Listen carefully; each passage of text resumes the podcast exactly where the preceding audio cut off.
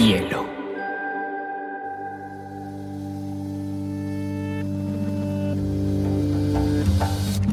Coincide con la noción de estilo tal como se La lectura debe ser una de las formas de la felicidad y no se puede obligar a nadie a feliz. Pero no tengo de lo que va a suceder después. Entonces, mi libro debe escribir esa situación. Y digamos que no es el cuento se escribe así. Y a mí la, la cosa más importante que me ha pasado en la vida ha sido aprender a leer una pizca de exageración en esa frase.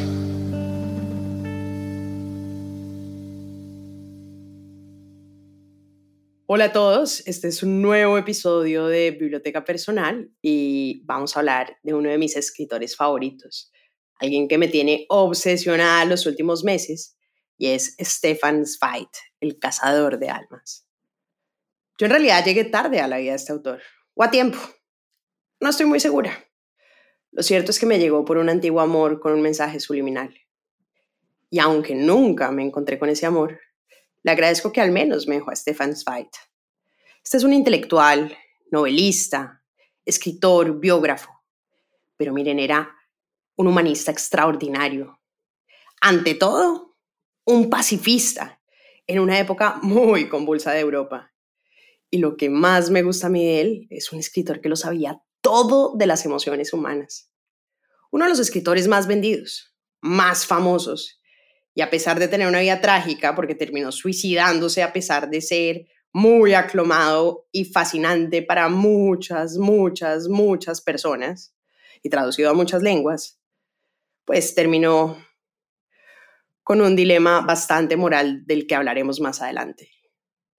Es muy conocido por las biografías ¿no? de personajes como María Estuardo, esa reina de Escocia que la obligaron primero a renunciar a la corona.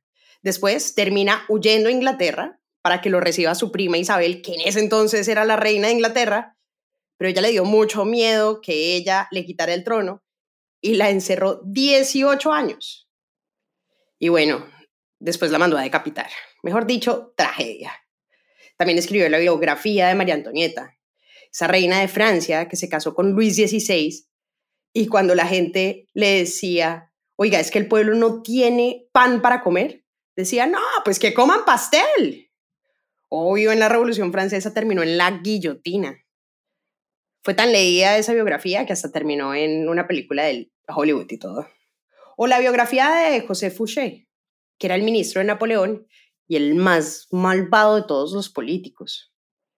Mejor dicho, Zweig es un gran narrador de la vida de personajes históricos con los mejores chismes. Bueno, y cuentos.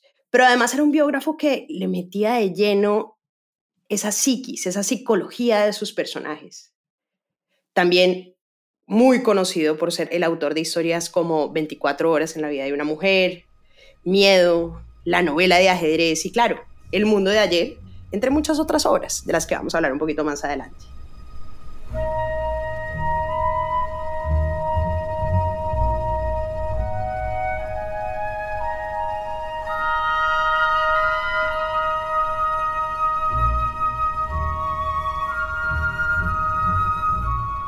Fue uno de los autores europeos más importantes del siglo XX y de hecho lo llaman el Gran Europeo. Nació en Viena en 1881, en ese pedazo de historia conocido como el Imperio Austrohúngaro. Era una familia burguesa, ¿no? Que le contagió el amor por la cultura. Estuvo expuesto a las letras, a la ópera, a la música, en un momento optimista en el que el desarrollo científico y técnico eran prometedores. Y en ese auge cultural y educativo, él juraba que la humanidad iba por buen camino. Ese era para él, que vivía en ese imperio, el mundo seguro y un lugar cuerdo, porque había cierta igualdad de oportunidades para los ciudadanos y era un tipo súper sensible, tal vez demasiado. Le dolía y le conmovía al mundo. Él mismo decía que tenía la bilis negra, que es como ser un toque entre melancólico y depresivo.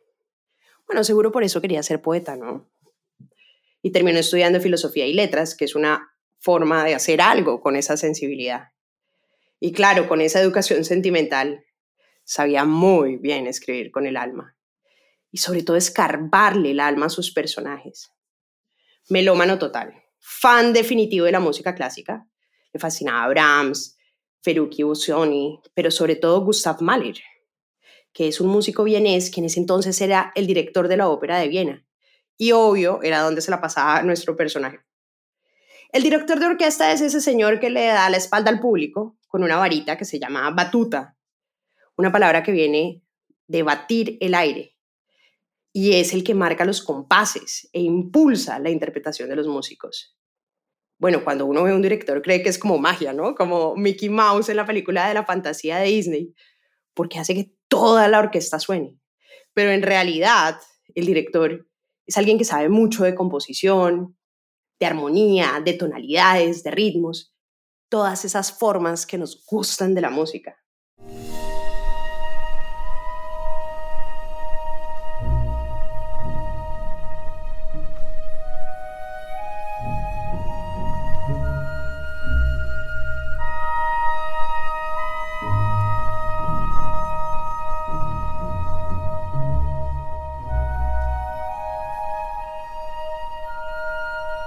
Escribe, por ejemplo, un poema a Mahler. Y dice algo así, y me perdonan la traducción porque lo pasamos del alemán al francés, del francés al español, pero lo, igual el verso es divino. La batuta en su mano parece un imán que atrae sin esfuerzos lo metálico de los sonidos hacia esa mano firme, y hacia él convergen todas las vibraciones donde nos perdemos, ese corazón rojo en que la fiebre se hace ritmo, y el caos viviente de los elementos, una melodía clara. Y claro, con la música era de esperar que desarrollara un oído musical para la literatura, es decir, que le daba mucha importancia al ritmo y a la melodía en esa escritura y que tuviera cierta musicalidad, ¿no? Eso está muy presente en sus letras. Viena, su patria y en la que vivió su juventud, fue hiperdeterminante en su obra. Primero porque además vivió en un privilegio del contexto europeo, ¿no? O sea, a los 19 años ya había viajado por el mundo, lo que llaman un cosmopolita, que es como uno describe a los que viajan por muchos países y conocen muchas culturas. Y amaba Europa, pero o sea, amaba, porque era ese continente para él en que las fronteras solo se distinguen por la cultura y el idioma. Porque para los europeos obviamente el contexto les facilita mucho aprender tres, cuatro idiomas, hablar alemán, inglés, italiano, francés como él, que también era políglota, o sea, que hablaba y entendía varios idiomas. Y pues, qué mejor pasaporte que ese. O sea, el mundo se te despliega para entenderlo todo, para devorártelo. No, pues, o sea, que no se me note mucho la envidia. Obviamente, súper gran lector, coleccionista de clásicos y manuscritos. Y además hacía algo y es que le encantaba reseñar y escribir todos los libros que le gustaban para exigirse a crear ese punto de vista de lo que leía, ¿no? Pero también para sopesar los personajes, entender cómo se escribe una situación que se le queda prendada en la memoria a un lector. Él decía que cantaba y no criticaba, porque le gustaba mucho más ser promotor que crítico. Y hay un libro en el que habla de su amor por la literatura que se llama Encuentro con los libros, Cuenta que una vez estaba en un barco, o sea, él viajaba por el Mediterráneo y conoció un muchacho en la tripulación, ¿no? Un muchacho que le parecía muy inteligente, que hacía tareas menores, con el que parchaba y con quien entabló como cierta simpatía, ¿no? Como una conversación en el viaje. Y un día este tipo llega súper emocionado y le pide a Svait que le lea una carta. Y Svait no entiende nada porque quiere que le lea la carta. O sea, la carta no estaba ni en alemán, ni en inglés, ni en español como para que se la tradujera. Estaba en italiano y el muchacho era italiano. Y él no entendía, pero después, claro, entendió que es que el muchacho era analfabeta, o sea, no sabía leer. Zweig no podía creer que hubiera un europeo que no supiera leer. No, eso lo dejó totalmente atormentado. Él como que trataba de ponerse en su lugar y decía, pero ¿cómo escoger un periódico y no entenderlo? ¿Cómo escoger un libro rectangular con sus esquinas, con su peso y no saber qué hacer con él y dejarlo? Y se pregunta, ¿cómo sería el no saber leer? ¿Cómo se puede soportar una vida así, sabiendo que entre nosotros y el universo se abre una brecha insalvable, sin ahogarse, sin empobrecerse? ¿Cómo soportar uno que lo único que puede llegar a conocer sea lo que llega por casualidad a sus ojos, a sus oídos? ¿Cómo se puede respirar sin el aire universal que brota de los libros? Y es que él trataba y él trataba y él decía, no, es que yo no puedo ponerme en la cabeza de ese muchacho. Y él lo que trata de hacer entonces es imaginarse el analfabeto, ¿no? O sea, Zweig que había leído todo. Y dice en ese libro, traté de imaginarme mi vida sin libros. Probé sacar mi círculo vital, aunque sea por un momento, todo lo que había recibido de la tradición escrita de los libros. Pero tampoco fue posible, porque lo que percibía yo se disolvió sin remedio en cuanto tomé mis conocimientos, mis experiencias, mis sentimientos y traté de restarles la dimensión universal que le han aportado los libros que he leído y la formación que he recibido y que constituyen finalmente mi identidad. Y obvio que no podía, porque es muy difícil imaginarse su vida sin los libros que lo habían formado. Tiene una anécdota o una metáfora y dice, es que los libros son como estrellas que tachonan el firmamento. Como su esfera interior, él sentía que había como un cielo interior con miles de estrellas que le habían iluminado de un extremo a otro y que le dan sentido a ese universo interno y espiritual. No, es demasiado bonito. Y claro, al final concluye que es que nadie está completamente solo. No está solo con su punto de vista porque son los libros los que dan otras perspectivas, porque son ellos los que nos dan al alcance el presente, el pasado, el pensar y el sentir de toda la humanidad. No, me derrito con este hombre.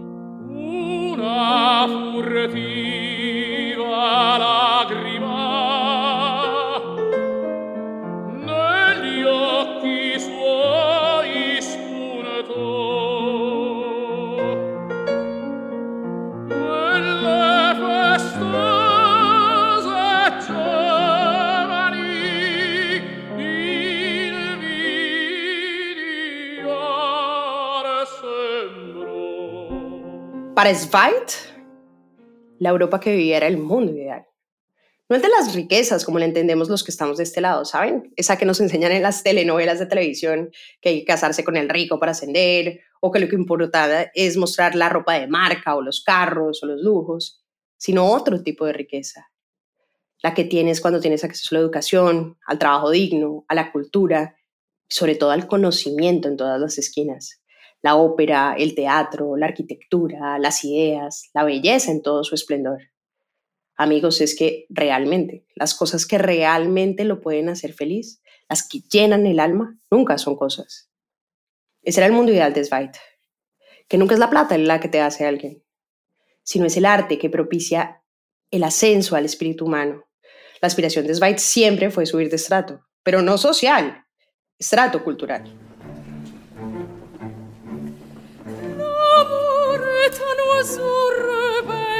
Que nul ne peut apprivoiser. Et c'est bien au vain qu'on l'appelle, s'il lui convient de refuser.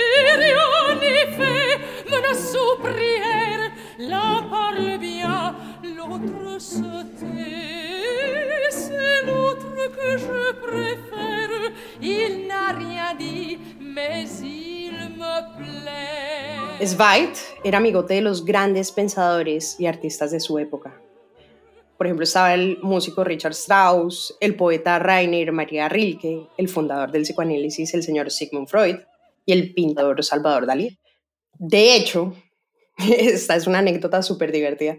Salvador Dalí se moría por conocer a Sigmund Freud, pues obviamente era su héroe, que era el artista que pintaba los sueños, con los relojes derretidos como su obra más conocida, ese gran como ícono del movimiento surrealista, que la universidad había leído, obviamente a todo Freud, con los temas del inconsciente, la sexualidad y los sueños.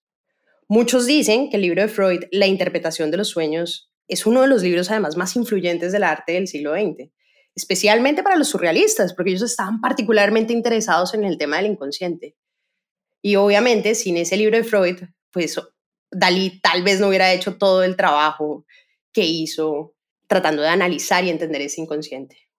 Y aunque Dalí viajó un montón de veces a Viena porque estaba súper obsesionado con Freud y tenía conversaciones imaginarias y todo con él, una vez le dijo a Zweig, oiga, ya que usted es amigo de Freud, ¿por qué no me lo presenta? Entonces Zweig obviamente le dice, bueno, está bien, venga, se lo va a presentar y entonces lo lleva al apartamento de Freud en Londres. Pero fue tenaz el encuentro. O sea, Dalí leyó un cuadro, leyó un artículo que había escrito sobre la paranoia y todo para mostrarle, pero ¿saben qué? A Freud no le podía importar menos, o sea, más o menos lo ignoró y todo. Y le pareció que Dalí, que hizo todo el esfuerzo para mostrarse con todo su esplendor ante Freud, pues le pareció un fanático. O sea, literalmente dijo, ese man es un fanático. Evidentemente, yo creo que ese es uno de los encuentros más importantes de toda la historia del arte y del psicoanálisis. Pero lo que es cierto es que para Sigmund Freud, el que era más interesante era Zweig. No, eran súper amigos, se admiraban un montón, tienen correspondencias, se analizaban el trabajo del uno y el otro. Y eso es algo que es muy común entre los intelectuales, ¿no? Como que su grupo social es muy importante para formarse porque finalmente nuestros amigos nos influyen y definen mucho nuestra forma de construir y pensar el mundo, porque uno nunca piensa solo. Freud, que además es muy conocido por sus teorías sobre las represiones sexuales, ¿no? Que estás enamorado de tu papá o que estás enamorado de tu mamá y que por eso buscas igual, más o menos que uno está enamorado de todo el mundo. Nos ha tocado como reprimir todos esos deseos y pasiones más profundos.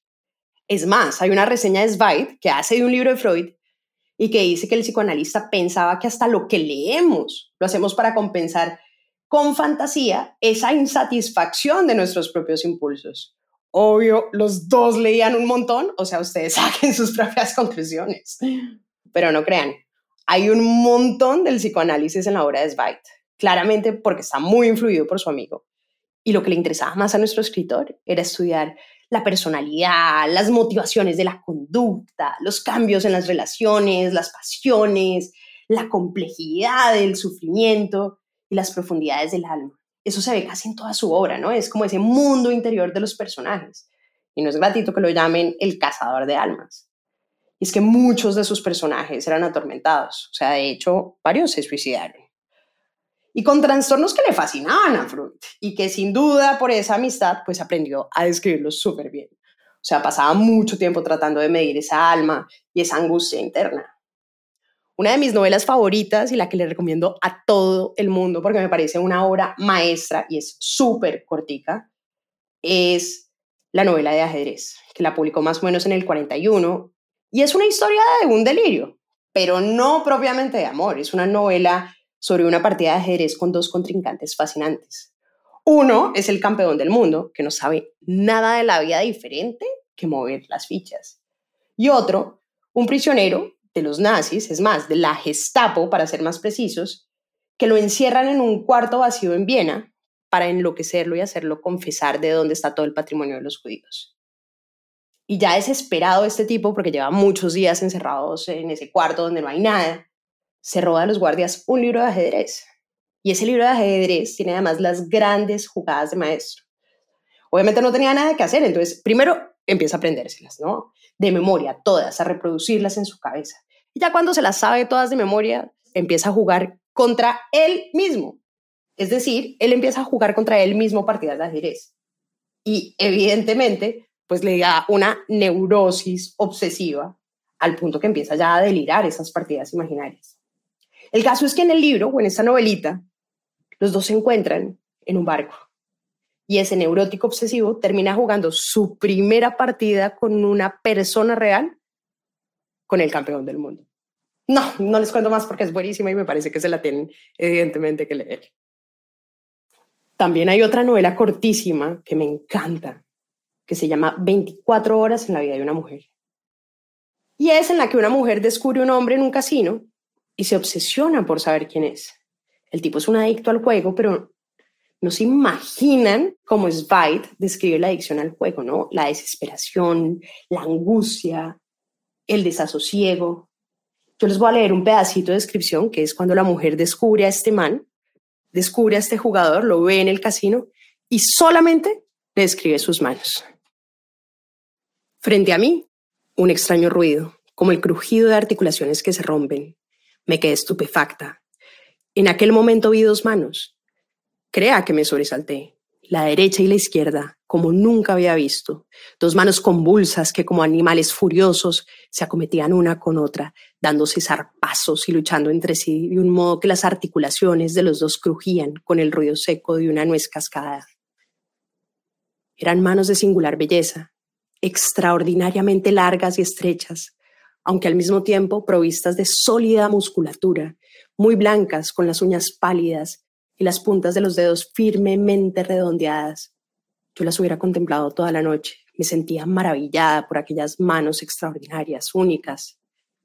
Pero lo que especialmente me impresionó fue aquel frenesí, aquella expresión locamente apasionada, aquella manera de luchar una con otra. Enseguida adiviné que me hallaba ante un hombre abrumado, que contenía todo su sufrimiento con las puntas de los dedos para no dejarse aniquilar por él.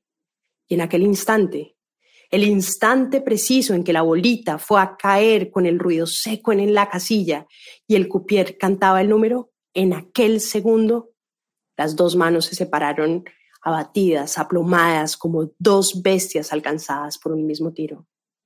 Se abatieron ambas realmente desfallecidas, inertes, con una plástica expresión de extenuación, de desengaño, como heridas por un rayo, con una existencia que se apaga y en forma que no encuentro palabras para expresarlo. Eso es lo que me fascina y lo que le fascina en general a los lectores de Zweig, que analiza esa ambigüedad de nuestra naturaleza y es un súper gran observador del comportamiento. Y claro, en estas descripciones sí que se ve cómo influye la amistad de Freud, pero también la sensibilidad de sus personajes, que es como experimentamos esas impresiones físicas y emocionales, lo que claramente se relaciona con ese proceso psíquico de percepción, ¿no? de percepción del mundo. Y es que, como Zweig, los personajes sienten vivamente, nos llevan con ellos al cielo y al mismísimo infierno. Había una cosa de Zweig que le interesa mucho, y es buscar lo que él llama el demonio interno de sus personajes, ¿no? Que es esa lucha interior entre pensar una cosa y sentir otra cosa, o sentir varias cosas de maneras contradictorias al mismo tiempo, que nos pasa a todos, y reflejar ese proceso de lucha que nos termina definiendo, desde lo que terminamos haciendo. Pero más allá del tema psíquico y sentimental de Zweig, le tocó vivir un momento histórico que definió lo que era y su obra.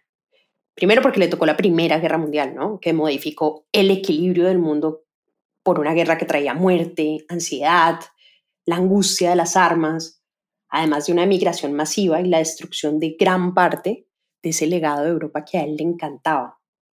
Y le tocó ver desde su ventana, porque lo vio desde su ventana en Austria, la llegada de ese famoso entreguerras, ¿no? que es entre la Primera y la Segunda Guerra Mundial, en que estaba latente esa amenaza de Alemania con la expansión del nazismo por toda Europa y ver no solamente a Alemania, que empezaba a comerse a mordiscos a todos los países, porque empezó a invadir varios países, sino que invadió su patria, invadió Austria. Además, él era judío, o sea, declarado enemigo total, que ponía en riesgo a eso que llamaba Hitler, dice la pureza racial, ¿no? La pureza de los alemanes arios, que son los blancos, y ese horror de teoría que terminó llevando al holocausto donde mandaron y mataron a millones de judíos en los campos de concentración. Y claro, aunque él no era practicante, si era de origen judío, pues ya estaba así, en la mira de los nazis. Y en pleno auge de ese nacionalismo de Hitler, empiezan a quemar los libros de Zweig. Bueno, no solo los de él, o sea, en las universidades de Alemania empezaron a quemar todos los libros de escritores judíos, marxistas, pacifistas, los estudiantes y los profesores, obviamente impulsados por ese gobierno. Y apenas anexaron a Austria, a esa Alemania en expansión nazi, quemaron los libros de nuestro escritor.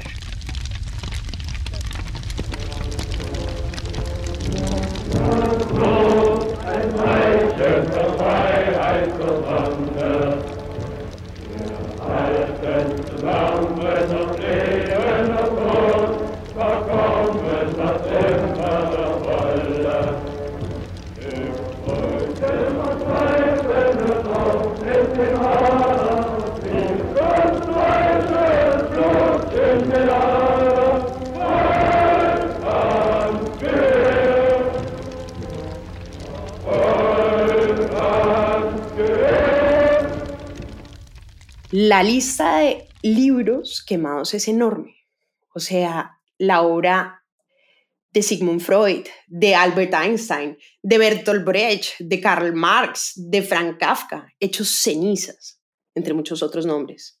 Todas esas ideas que no representaban el espíritu alemán de Hitler y que por eso las consideraban requete peligrosas y tenga para la hoguera. Eso de quemar libros me parece absolutamente terrorífico. Y es que es la prueba de que se acribilla la democracia y la cultura. Y es como dice ese poeta Heinrich Heine, ¿no? Donde se queman libros, el problema es que al final acaban quemando a la gente. Y los nazis sí que lo hicieron. Y es que, oigan, los libros no solamente son poderosos, sino que los libros siempre representan ese derecho a la diferencia, porque además, primero son los que nos enseñan a pensar, que nos enseñan a ser críticos. Y eso es algo que a cualquier autoridad, como la nazista, obviamente le daba mucho miedo. En el momento en el que los libros de Zweig fueron prohibidos finalmente en 1943 y que cualquier persona que tuviera un libro de Zweig lo mandaban a la cárcel, pues él obviamente salió despavorido de Austria. Dejó todo, dejó todos sus libros, dejó su biblioteca, dejó a sus amigos, dejó a su familia, se exilió como millones en esa época y terminó primero huyendo a Londres, después se fue a Nueva York, después se fue a Petrópolis, que es una ciudad en Brasil, donde además se suicida con su segunda esposa, que a modo de chisme era su secretaria, y con quien su primera mujer lo sorprendió en un hotel en Costa Azul cuando se exilió, y pues que termina siendo la chica con la que acompaña la muerte. Lo curioso es que Zweig, a pesar de que pensaba suicidarse, seguía releyendo clásicos como Tolstoy, como Goethe, unos días antes de morir, ¿no? Y parece que algo que desencadenó realmente el suicidio fue que él seguía viendo en los periódicos esos avances del nazismo en Asia, en Oriente Próximo, y él decía, no, estos manes ya conquistaron el mundo. Y dicen los amigos que lo vieron unos días antes del suicidio, que el tipo gritaba desesperado, Europa se ha suicidado. Entonces hace algo súper triste. Primero, dona todos sus libros los recientes, porque ya les había dicho que había dejado toda su biblioteca allá en Viena. Regala su perro, que era un Fox Terrier, y el 22 de febrero del 42, ellos tenían alquilada una finquita por allá en Brasil donde creían que el nazismo no iba a llegar, pero ya estaban creyendo que el nazismo sí iba a llegar hasta Brasil. Se toman algún medicamento, pues, y se suicidan, como lo hizo Europa. No, yo no sé si eso es macabro o romántico. El caso es que el pues Zweig no aguantó el terror del nazismo, pero sobre todo no aguantó todo lo que destruyó el nazismo, ¿no? Ese amor por Europa y todo lo que representaba para él, que se hubiera esfumado para él, fue insoportable desde el corazón. Uno de los libros más emblemáticos y más conocidos que escribe Zweig, que los escribe ya en el exilio, es su biografía. Pero más que una biografía, es como un testimonio de la desaparición de ese mundo idílico en el que él vivía, que se llama El Mundo de Ayer, diario de un europeo. Porque él siempre, a pesar de que pues ya era súper famoso, todos los círculos intelectuales le exigían que hablara contra Hitler, que se proclamara contra el nazismo, él siempre fue muy prudente y no lo hizo, pero evidentemente él decía como que es que los intelectuales no tenemos ese papel político, pero en el mundo de ayer sí trata de retratar esa nostalgia de perder su mundo para siempre los momentos que fueron fundamentales en su vida, ese paralelo con esa destrucción de esa Europa con la que él soñaba y todo lo que para él representaba. Europa moría y él no quería estar vivo para presenciarlo. Hay una frase que me parece súper bonita de él que resume este pensamiento. Todos los puentes entre el hoy, el ayer y el anteayer están rotos. Sí, es un poco pesimista, pero ya sabíamos que tenía la bilis negra.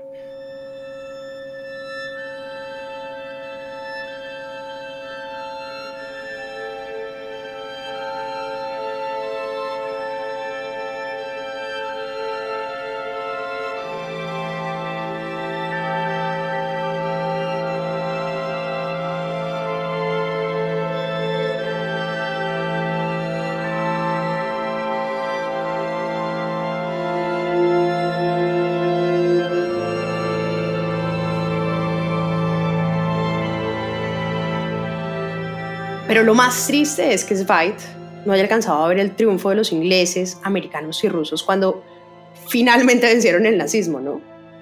Pero nos dejó el mundo de ayer, que es una pieza histórica sobre su vida espectacular y su obra. Y nos queda como prueba de que algo tan terrible como lo que le pasó a Europa Central podía pasar, de que sí pasó. Y lo peor, advertirnos que en cualquiera de nuestras democracias puede volver a ocurrir. Él decía que solo se escriben libros para, más allá del propio aliento, comunicarse con otros seres humanos y así defenderse de la otra cara implacable de la vida, que es la fugacidad y el olvido. Les digo, él sí que lo ha logrado. Y es que nunca podemos dar por sentado nuestras libertades como ciudadanos, ni lo que hemos conseguido como sociedades. Por eso es tan interesante saber algo de historia, porque nos da bastantes herramientas para ser más sagaces, más vivos, más críticos y tener herramientas para que no se vuelva a repetir. Hombre, y por eso Zweig sigue siendo tan vigente, ¿no? Ese discurso de la pureza de la raza de Hitler se parece bastante a la pureza ideológica que hoy muchos líderes mundiales están defendiendo en la actualidad y que son responsables de la vulneración masiva de derechos humanos. Y además la de destrucción total de nuestros ecosistemas, ¿no? Y por poner algunos ejemplos, o Trump, o Bolsonaro, o Bukele, entre muchísimos otros que son, pues, extremos de su pureza ideológica. Y hay una frase de este historiador Yuval Noah Harari que dice, la historia no es una línea recta en ascenso hacia el progreso, ni tampoco un círculo que se repite. Porque la historia siempre tiene eso, ¿no? Tiene avances, tiene retrocesos, y mientras avanzamos dos pasos en un tema, retrocedemos seis en otro. Y uno dice, pero en estas épocas, ¿cómo es posible que estemos regresando? Pero lo que es interesante es que la historia no solamente depende de unos personajes, sino depende de todos. Y mientras el nazismo, el fascismo y el imperialismo japonés en esa época de Zweig se expandían, pues otras fuerzas que creían en las libertades luchaban para acabarlo. Y lo lograron. Así Zweig no lo haya visto, lo lograron, ganando esta Segunda Guerra Mundial. Es muy triste porque cuando encontraron el cuerpo de Zweig y su mujer, encontraron una carta en su lecho de muerte. Y oíganme lo que decía la carta. Saludos a todos mis amigos. Ojalá puedan ver el amanecer después de esta larga noche. Yo, demasiado impaciente, me voy antes. Antes de aquí. No, se me pone la piel de gallina con esas líneas. ¿Cómo me hubiera gustado decirle hoy, 80 años después de su muerte, Spite, todavía hay esperanza?